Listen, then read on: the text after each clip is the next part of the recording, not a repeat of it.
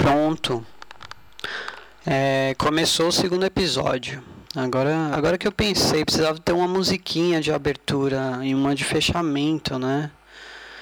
De repente eu roubava uma dessas, uma, alguma música aí de algum artista, já colocava aqui. De repente dava um ar mais profissional. Também não sei se o pessoal vai entender essa proposta de gravar na fita cassete incorporar todos esses ruídos do microfone do Walkman.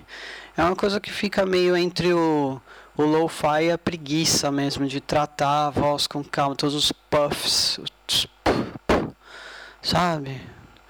Ah, cês, acho que vocês conseguem lidar com isso, né? O importante é ouvir, né? Pelo menos é alto, é estourado, né? O som.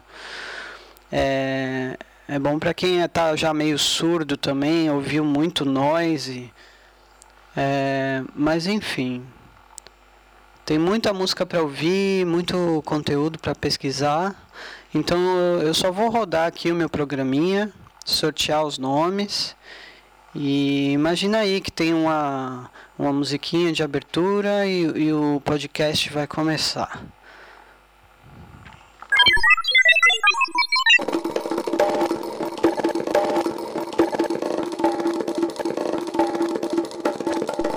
Como é que a banda se formou? Cara, então, inicialmente a banda foi formada por mim, né? Espero que você esteja falando a verdade, senão os outros integrantes vão ficar meio putos, né? Quem tá falando aí é o Douglas, o cara que formou o Deaf Kids, de acordo com ele. E já desde o início o Marcelo e o Mariano colaram comigo pra gente fazer essa formação ao vivo, né? Guitarra, baixo, bateria.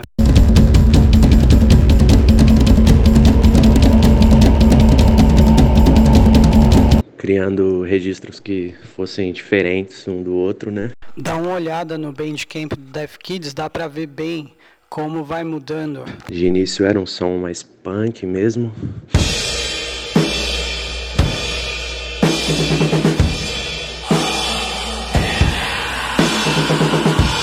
Comecei a acrescentar esses elementos eletrônicos, né, e samplers. O Mariano começou a acrescentar percussões também. Hoje o Marcelo baixista também toca sampler.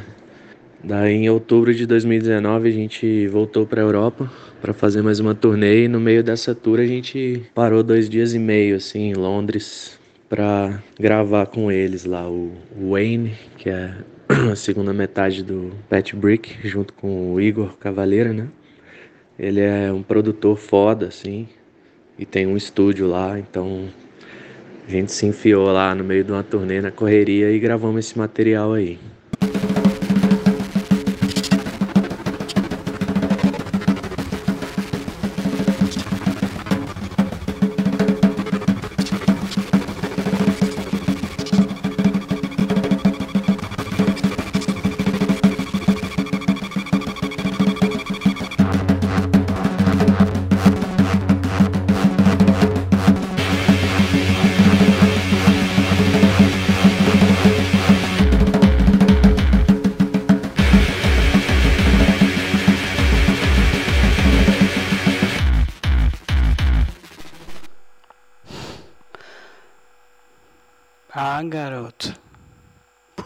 Som. Esse é o álbum Death Brick, que foi gravado numa colaboração com o Igor Cavaleira e o Wayne Adams.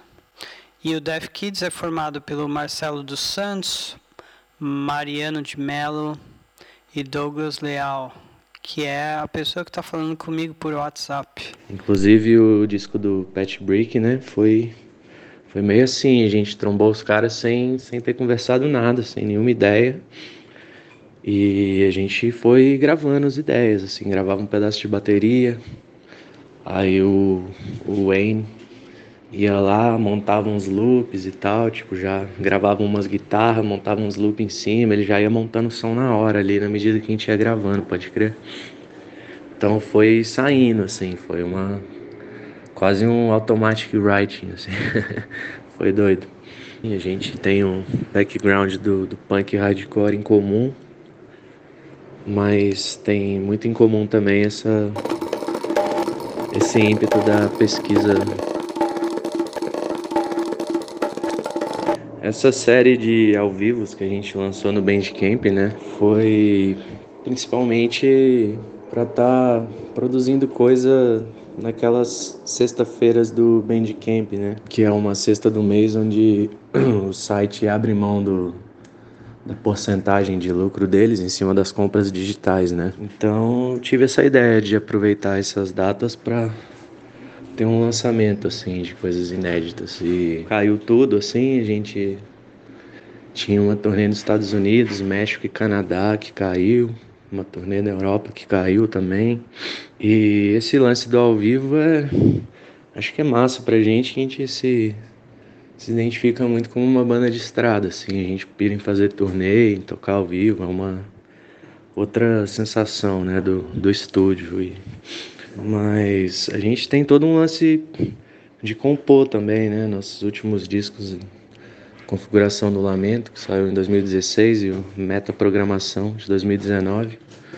São discos de estúdio e tal.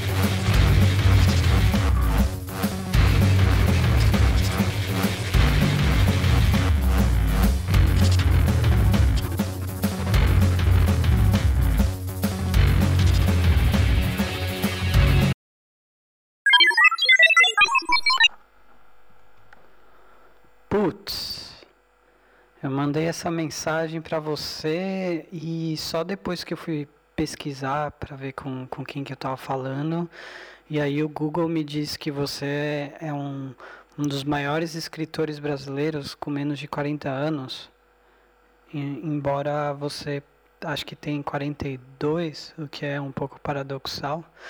Aí eu fui ver a mensagem que eu te escrevi no WhatsApp, nossa, cheia de redundância, abreviei você com VC, enfim, um, um constrangimento totalmente desnecessário. Eu tinha que ter pesquisado antes. Oi, Manuel, tudo bem? É, essa é uma das coisas ridículas de ser um escritor. Os escritores eles só, eles só ficam adultos quando eles fazem 40 anos. É a adolescência mais longa, porque essas listas de jovens escritores elas vão até Uh, essa que você falou é, é, da Granta, são 40 com, com, menos de 40, né? E teve uma outra da América Latina que eram 39 com menos de 39. E eu estou nessas duas listas, o que é um pouco ridículo, porque elas não fazem nenhum sentido, na verdade. Poderiam ser outros 39, outros 40. Mas o mais ridículo mesmo é essa questão da idade, né? Por que, que um, um, um, homem é, é, uma mulher também? Por que, que eles são jovens é, até fazer 40 anos, né? Ninguém é jovem com 38 anos, com 39. Ou se fosse jovem é, até os 39, por que, que vai virar um escritor adulto aos 40, né? Então, assim, eu tenho 42, então eu sou um escritor adulto de dois anos. No meu caso é um pouco mais complicado, porque eu não não estou em lista nenhuma, já vou passar esse portal. Eu continuo sendo, para minha tia, eu continuo sendo o sobrinho que passou na USP. E, e, é uma descrição que vai ficando cada vez mais constrangedora na medida que eu sigo desempregado. Aí inventei de fazer esse podcast, mas preciso me lembrar que o entrevistador não pode ficar falando de si mesmo mais do que o entrevistado, né? E eu preciso arrumar os assuntos interessantes, as perguntas boas. É, aí é que está o problema. É, me pergunto se a sua prática musical é uma forma assim de esfriar a cabeça, porque imagino que um escritor deve ficar com a cabeça quente.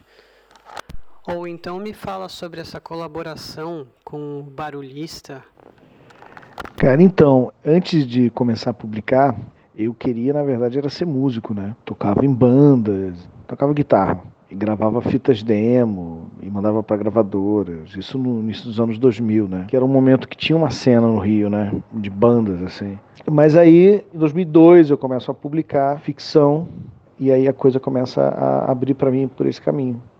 Mas é curioso porque não só o meu caso, mas alguns escritores da minha geração que começaram a publicar na internet nos anos 2000 e zero, né, em 2000, eles se conheceram por, pela cena musical, sabe? Tinha uma coisa de articulação aí que as pessoas se conheciam porque iam ver shows em lugares, entendeu? Naquele momento, que, que eu queria fazer da vida? Eu queria tocar guitarra num, muito alta, com uma pedaleira muito grande, num, num estádio. Então, o, o, o barulhista é foda, né? Sou uma fã do trabalho dele. Depois eu vi que ele também gostava de coisas que eu escrevia. Ele pegou uma frase, um trecho de um, de um livro meu e deu o nome de uma música. Eu fiquei super feliz. E aí, no meio dessa loucura da quarentena, eu comecei a fazer uns vídeos diários. E aí, nesse, nesse momento, ele tinha me mandado uma música. E eu botei a música que ele me mandou como trilha do vídeo. E aí, quando rolou o convite do Chico, eu achei que era, era muito maneiro juntar, sabe? E agora a gente tá vendo como vai ser eu vou encontrar com ele na segunda-feira para a gente começar a desenhar essa parceria.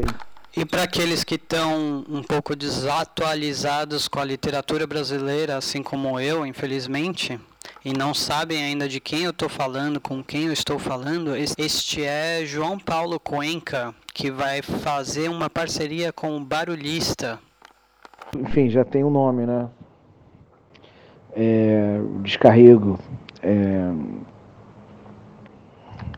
a gente está precisando, né?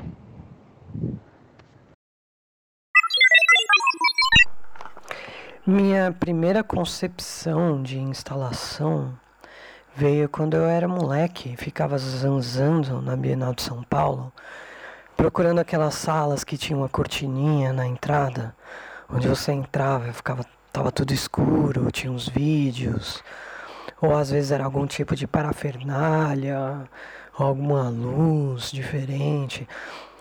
No fim, eu fui estudar composição, mas sempre pensando, putz, seria legal mesmo quebrar com esse formato da música de concerto, do concerto, e criar uma, criar uma dessas salinhas. Mas o tempo foi passando e eu acabei não frequentando as festinhas da Zona Oeste, onde você podia conhecer o pessoal descolado das artes visuais. No fim, é, por mais que, que a palavra interdisciplinaridade seja quase como uma constante hoje, ainda acontece que muitos músicos acabam desconhecendo o ecossistema da arte sonora que habita num circuito de galerias. E, e olha que o som realmente entrou para valer nos espaços de arte já faz algum tempo em todos os museus, espaços desse tipo, nos state moderns da vida e tal. Mesmo eu, que, que inclusive eu, já fiz duas instalações, por exemplo. Estou sempre falando dessa palavra para lá e para cá. Mas se me perguntar o nome de 10 artistas brasileiros que trabalham prioritariamente nesse formato, eu vou dar aquela gaguejada, sabe? Claro que instalação é um termo também bastante vago, né? É, instalação não é sinônimo de uma salinha com uma cortininha dentro de uma galeria. Não é que o, que o artista vai criar, sei lá, um, cenário do trem fantasma, né? Mas muitas vezes é um dispositivo, um conceito que se inscreve e dialoga com um espaço específico. E hoje eu vou ter o prazer de falar com uma dessas pessoas que vive a pensar e fazer esse tipo de prática, realmente o foco dela. Uma artista brasileira que mora em Nova York, olha que chique, a pessoa, né, arte sonora em Nova York, chamada Tessia Machado que tem um trabalho incrível. Pelo que eu pude captar do trabalho dela, é um artista que parte do, do objeto. Não é que ela está querendo configurar um espaço, ela parte do objeto e a partir do objeto ela traça relações específicas com o espaço, mas que não são relações que se encerram em si mesmas. Pelo contrário, elas tentam traçar relações com aspectos humanos, sejam biográficos ou sociológicos. Por exemplo, tem uma live dela no YouTube onde ela fala de uma obra na qual ela mapeia a população de estudantes de uma universidade da Flórida, acho que da Universidade da Flórida, em categorias como gênero e raça, enfim. E então ela pega todo essa, esse data e transforma em ondas senoides que tem uma dinâmica, enfim, forma a, a, a sonoridade da, daquele grupo social heterogêneo da universidade. Mas, sobretudo, existe também um esforço dela de captar um som cru de objetos que imitam ruídos, como circuito ou motores rudimentares. Recentemente, ela fez uma exposição bastante abrangente da obra dela, chamada Towards the Unsound. Sim, a questão do unsound, ou traduzindo talvez como não som, tem um pouco de uma brincadeira de palavras aí, que em inglês é, unsound quer dizer também uma coisa que não é muito sólida, muito segura, né? Pode-se pensar numa mente unsound ou uma estrutura unsound, uma coisa que não é muito estável, meio precária. É, eu uso muitos sons que não são sons que as pessoas querem. Muitos engenheiros de som passam bastante tempo e energia para eliminar esses sons. Então eu uso sons de estática, de uh, eletromagnético, uh, interferências. E, e tem muito uma questão específica do, do ambiente também. Eu gosto de fazer, estudar um pouco os sons que são já do ambiente e tentar usar eles nas minhas composições. Mas que dispositivos você gosta de usar? Que materiais exatamente? Quanto a dispositivos para fazer som, eu sou super eclética. Eu gosto de usar o que, o que aparece e o que me excita no momento.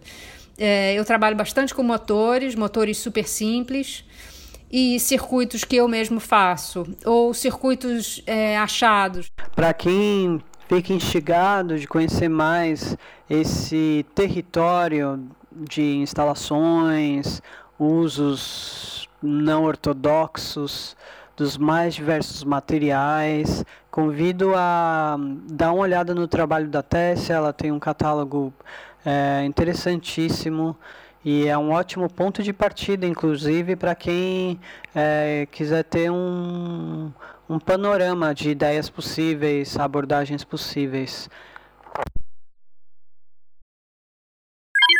Oi, Carla, tudo bem? Olha, eu vi minhas perguntas anteriores, acho que você pode até desconsiderar. Eu perguntei coisas do tipo: ah, qual é o estilo que você faz? Como é que você chama isso? É pós-punk. A coisa de ficar pondo as tags, se é isso, se é aquilo, né? Qual que é o label do trabalho é desnecessário. Além de superficial. Mas queria só ouvir de você alguma coisa sobre o trabalho, sobre como você vê o trabalho. Estou falando com a Carla Boregas, que tem um duo com a Ana Helena Toku. E esse duo se chama Fronte Violeta.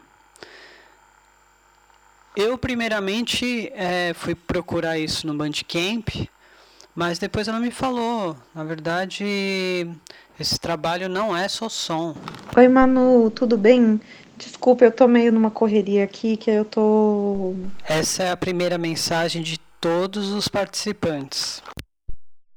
Oi, Carla, obrigado pelos links. Nossa, muita leseira minha de não ter encontrado o site.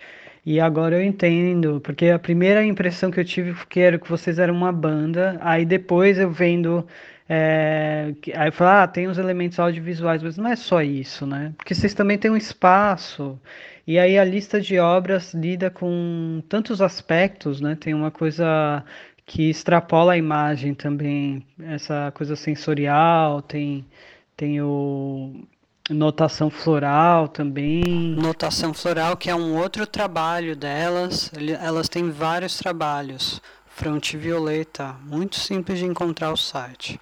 Oi, Manu. Sim, no Notação Floral a gente começou a desenvolver esse trabalho com a parte olfativa.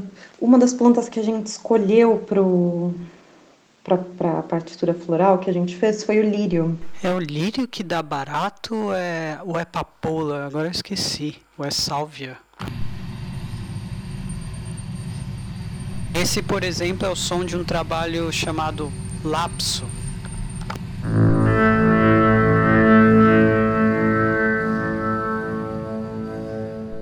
Na tela escura vão aparecendo janelas com cenas de crepúsculo e uma legenda. Um espaço vazio. Está vazio do quê? Uma floresta é um espaço vazio? Me perguntaram.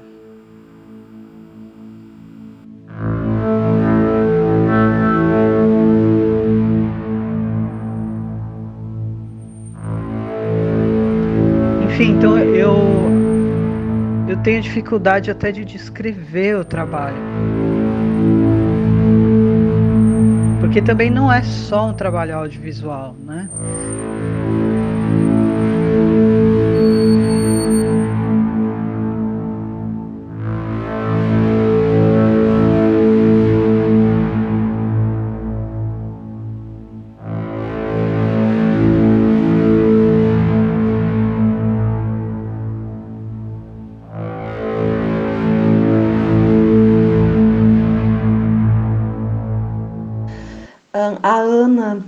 Está estudando perfumaria já faz um tempo, perfumaria botânica.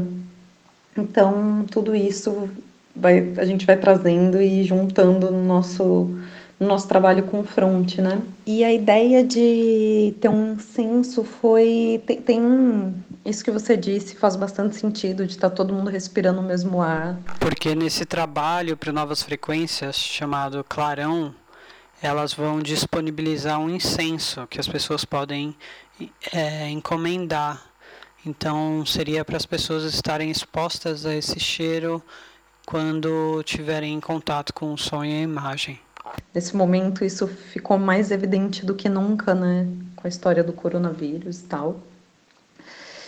Mas a gente também pensou em enviar o incenso para quebrar um pouco a questão da, dessa barreira tela, né, que a gente tem agora, que tudo é através de tela e tal, e a gente achou que mandando um incenso para casa das pessoas é como se tivesse também uma presença nossa no espaço através do incenso, né? Só que uma presença efêmera. Ah, Manu, se você quiser conversar um pouco com a Ana também.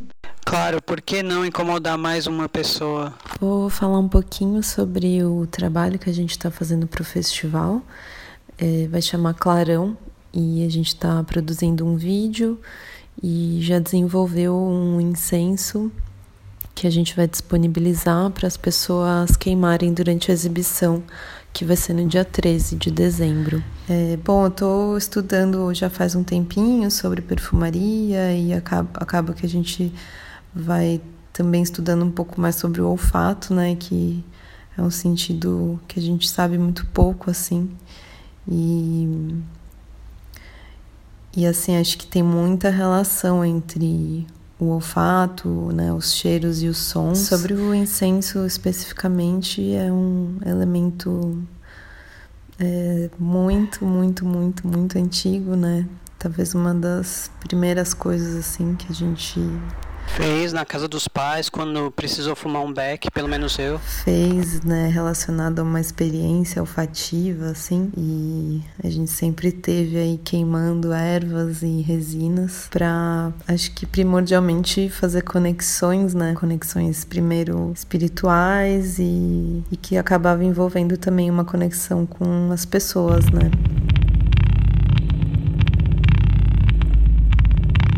Aqui eu voltei a tocar parte desse trabalho chamado Lapse. E aí acontecem muito mais coisas do que o que eu tinha descrito antes. Enfim, é um mundo fronte violeta. Confiram. Para além do Bandcamp, também no YouTube,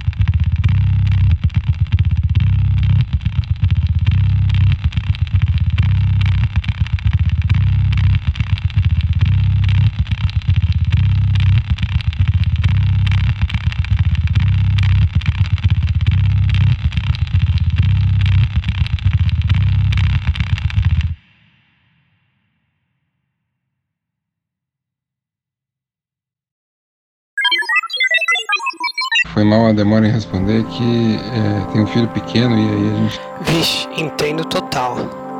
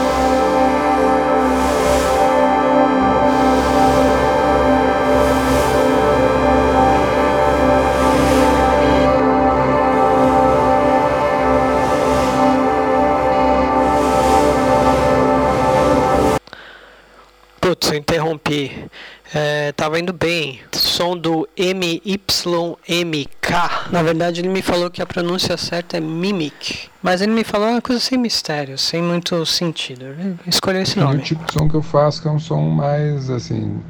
É uma coisa de conta-gotas mesmo, de destruição, né? De, de timbragens, de sons mesmo, explorando uma coisa que não é tão voltada para ritmos. Realmente a partir dessa última música foi quando eu comecei a desenvolver um som que ele era, ele tinha essa coisa mais atmosférica, mas tem uma coisa muito noise também, uma coisa muito Isso aí ele está respondendo a uma pergunta que eu fiz de como ele chegou no som que ele faz hoje. Aí ele me disse que no disco dele Jeopardy de 2015, na última faixa, deu um breakthrough, assim.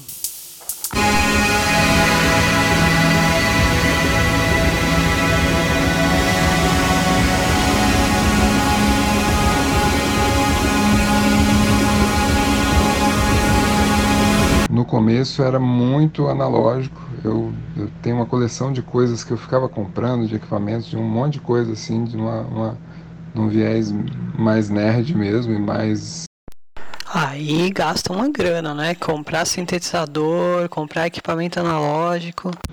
E hoje é, é, é, um meio termo, mas ao mesmo tempo tem sido mais digital porque eu tô Será que tem a ver porque ele teve um filho? Acho que eu tô há cinco anos fazendo isso e aí acho que agora é que eu finalmente comecei a pegar a manha de, de plugins que eu uso e que são essenciais na, na identidade do som. E eu acho que é porque eu realmente eu eu, lá, eu, eu pulo o, a barreira ali, os limites desses plugins. Muitas vezes o live até trava, o Ableton trava porque eu fico não por não é vamos desvendar caminhos, não é isso, é porque realmente fica muito pesado. E para Novas, o que, que você pensou? A proposta é realmente fazer um, um apanhado sonoro da minha, dos meus trabalhos e ao mesmo tempo da minha produção e ao mesmo tempo tentar encaixar isso no, no que é mais legal do Novas Frequências, essa coisa do Chico de colocar uma, uma aventura na, na sua frente e falar, vai, busca o que você quer fazer. E a minha proposta é para uma coisa que, acho que se eu ouvisse isso antes, eu ia falar: não, não, não quero isso, que é uma proposta voltada para Brasília, mas é realmente é, pra, é voltada para um, o trabalho de uma arquiteta daqui, num período de, de transição de, de regime, indo para um regime é, autoritário, e que tem tudo a ver com o que acontece hoje.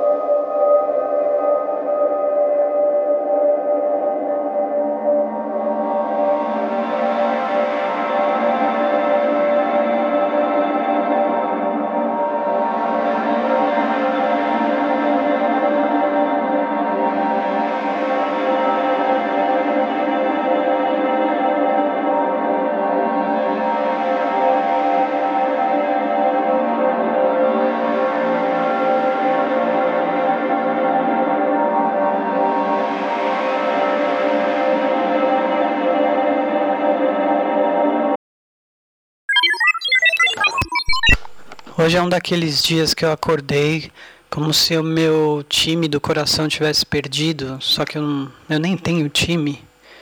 Ou então como se eu tivesse uma dívida que os agiotas iam me ligar a qualquer momento. Bom, não, não vou falar muito sobre isso, mas de todo modo não consegui pensar no monólogo, não consegui muito pensar em perguntas, mas eu dei sorte que hoje o nome que eu sorteei é da Isabel Nogueira, artista, pesquisadora, professora, e que manda uns áudios de WhatsApp assim. Parece que foi até editado, sabe? Uma coisa assim clara. Oi, eu sou Isabel Nogueira. Vou comentar um pouco então sobre o meu trabalho. Eu tenho uma formação em piano, em música erudita, e fiz toda aquela trajetória de conservatório, de universidade, trabalhando repertório canônico e né, fazendo uma preparação para ser performer, digamos. E quando eu comecei a perguntar muito por que que a gente precisava estudar né, as obras de grandes compositores europeus, as minhas, as minhas professoras começaram a me dizer que pianista não pergunta, então que era melhor eu estudar musicologia, que lá era lugar das pessoas que perguntam.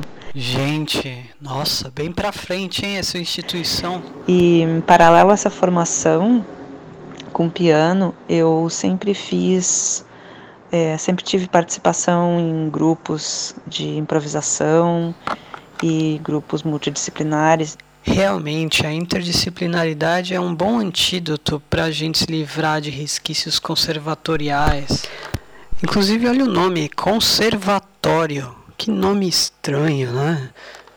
E fui fazer o doutorado na Espanha e ali percebi muito a ideia de uma nacionalidade racializada para mim, que era alguma coisa que eu não percebia tanto no Brasil. E com isso também entrei em contato com os estudos de gênero. Pronto, aí o combo anticonservatorial está completo. Um pouco mais objetiva, talvez, eu trabalho com voz, com tecnologias, trabalho bastante com paisagem sonora, com escuta profunda Fiz uma formação em escuta profunda, então trabalho com essa ideia de criação sonora através da escuta, através dos sonhos, que é um método da Pauline Oliveiros e da Aione, e tenho buscado trazer esses elementos como disparadores de uma expansão criativa né, para processos sonoros. Ela também usa essa palavra disparadores na descrição que ela faz do trabalho que ela vai apresentar novas frequências, chamado estilhaço, que começa com disparadores de explosões de escuta a partir de áudios guia em podcasts. Por meio desses disparadores, o público do festival é convidado a produzir trechos em som, texto, vídeo, mapa, fotografia, desenho, e enviar para o site do festival. Aí, a partir desse material, a artista seleciona elementos para, em diálogo com as suas próprias escutas desses disparadores, realizar a obra final em um vídeo poema sonoro. E, e fui me interessando mais pelas mulheres da música experimental, fiz uma pesquisa sobre selos independentes e selos de música experimental que eu apresentei no ESME em 2018, pensando como é que existia essa representatividade, né, de mulheres nos selos. Fiz uma, fiz uma série de entrevistas com mulheres da música experimental o ano passado, que foi publicado em algumas revistas, na Debates da Unirio. E para algum mentecapto que fique com a impressão que esse estudo da representatividade de gênero é algo de interesse mais restrito à mulher, é uma coisa meio de mulher para mulher, perde a oportunidade de entender que essa é uma porta fundamental para rever a epistemologia de um campo inteiro. E faz todo sentido que o trabalho da Isabel seja interdisciplinar. Eu comecei a entender isso, porque ela está quebrando com, com certas molduras para além do campo estético. Está é, tá inspirando identidades menos estanques, mais fluidas. pensar nessas multiplicidades de performances e de performatividades a partir de vozes transformadas de diferentes lugares no mundo, de questionamentos, de pensar a criação artística como corporificada e pensar com tudo isso que corpo é esse que a gente quer trazer e colocar no mundo.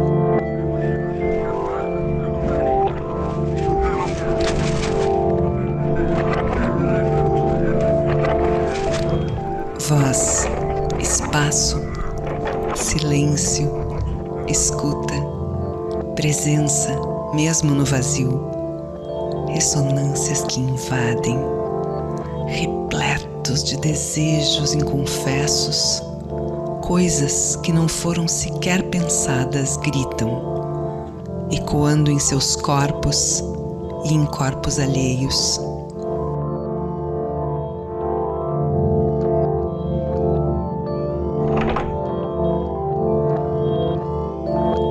Escuta de si, dos outros, das outras. Escuta do lugar, do corpo que transita no lugar, que ressignifica o lugar. Corpo, voz, espaço, escuta que se faz lugar, transitório e híbrido. Esse foi o segundo episódio do podcast Análise de Frequências. Super obrigado aí, todo mundo.